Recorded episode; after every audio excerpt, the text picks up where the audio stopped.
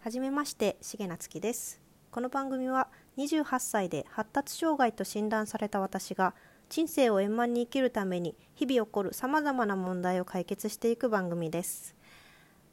今日は初めてなので簡単な自己紹介をしたいと思います。えっ、と長崎県の大村市というところに住んでいて年齢は今年31歳。家族は14歳年上の夫と1歳ともうすぐ10ヶ月になる息子と3人で暮らしています。なぜこの番組を始めようかと思ったということについてはですね私発達障害の診断を受けてからその後とても生きるのが楽しくなったんですね。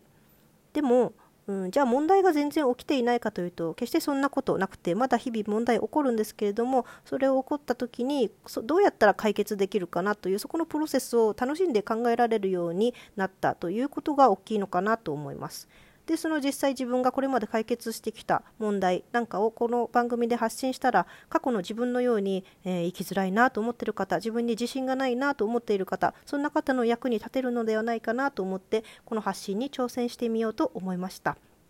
なので、えー、私の今後の発信が気になる方、応援したいなと思ってくださる方、ぜひフォローしていただけると嬉しいです。大体1分半くらいでまとめたいなと思って今すごく難しいんですけどこれも何回もちょっと挑戦してやっと1分半ぐらい。なので頑張りたいと思いますのでぜひよろしくお願いします。では今日はこの辺で。重夏樹でした。